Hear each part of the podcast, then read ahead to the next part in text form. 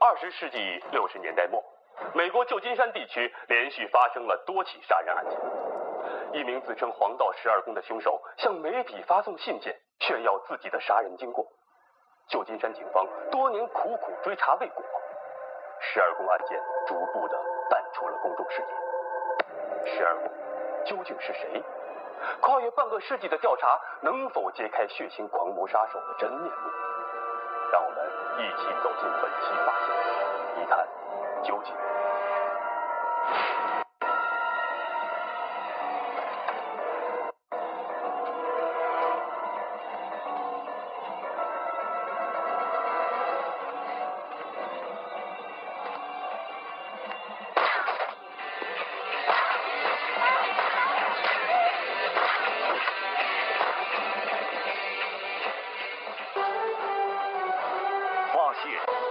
大唐君杯酒冠名播出。一九六九年的八月一日，《瓦列霍时报》《旧金山纪事报》和《旧金山观察家报》几乎同时收到了神秘的来信。来信者说自己就是之前发生在旧金山两起命案的凶手。信中是这样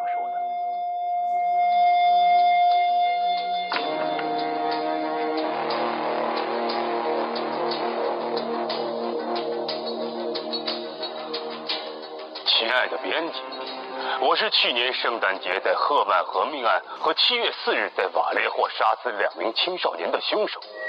为了证明我杀了他们，我将列举只有警方和我自己才知道的细节。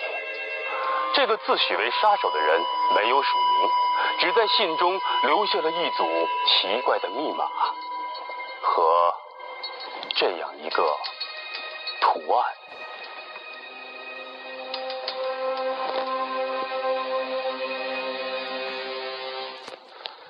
那封信中，还描述了杀人用的枪支口径和被害人的服饰等线索。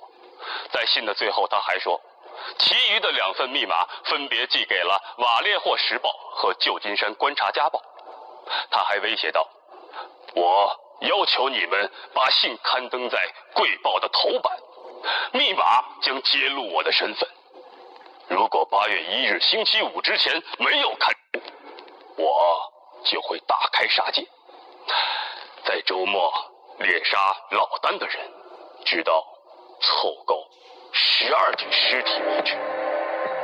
信的原文一旦刊登在报纸上，必然会引起轩然大波，也会助长罪犯的气焰。要是不满足他的要求，编辑们都担心凶手真的会如信中扬言的那样大开杀戒，危害无辜。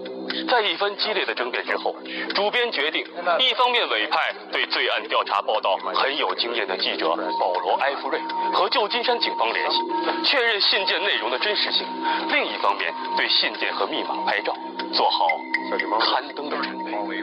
几分钟后，保罗·埃弗瑞得到了洛杉矶警方的回复，警方确认了发生在六八年圣诞节期间和六九年七月四日的两起枪击命案。正如信中描述的那样，旧金山纪事报的主编觉得有必要将来信和密码刊登见报，要将它刊登在头版头条，他们实在没有这个胆量。最后，这条新闻刊登在了当日晚报的第四版。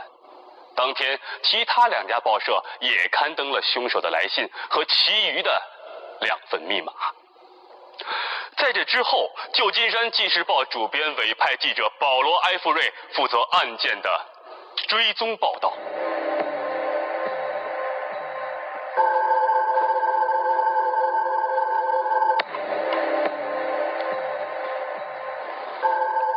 现在，让我们来仔细看一看凶手的来信。信件是用蓝色墨水写成，字迹潦草稚嫩，不像出自于成年人的手笔。警方判断，写信的人受教育的程度。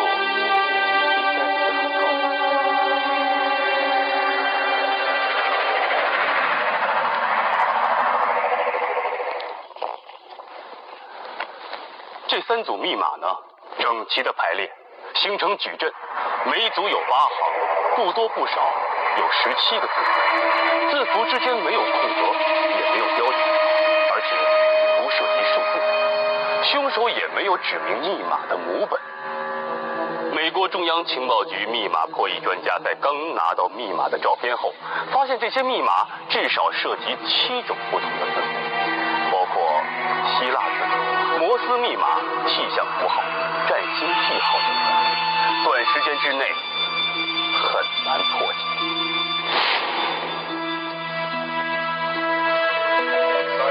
在凶杀案得到证实之后的十几个小时里，联邦调查局也介入了破译工作。密码当中还有可能涉及到海军旗语，三份密码同时被转交给军方。密码破译需要时间，警方不希望在案件调查过程中被藏匿在暗处的凶手牵着鼻子走。更不希望信件登报之后，在民众中引起恐慌。他们迅速用另外一种方式与凶手展开了周旋。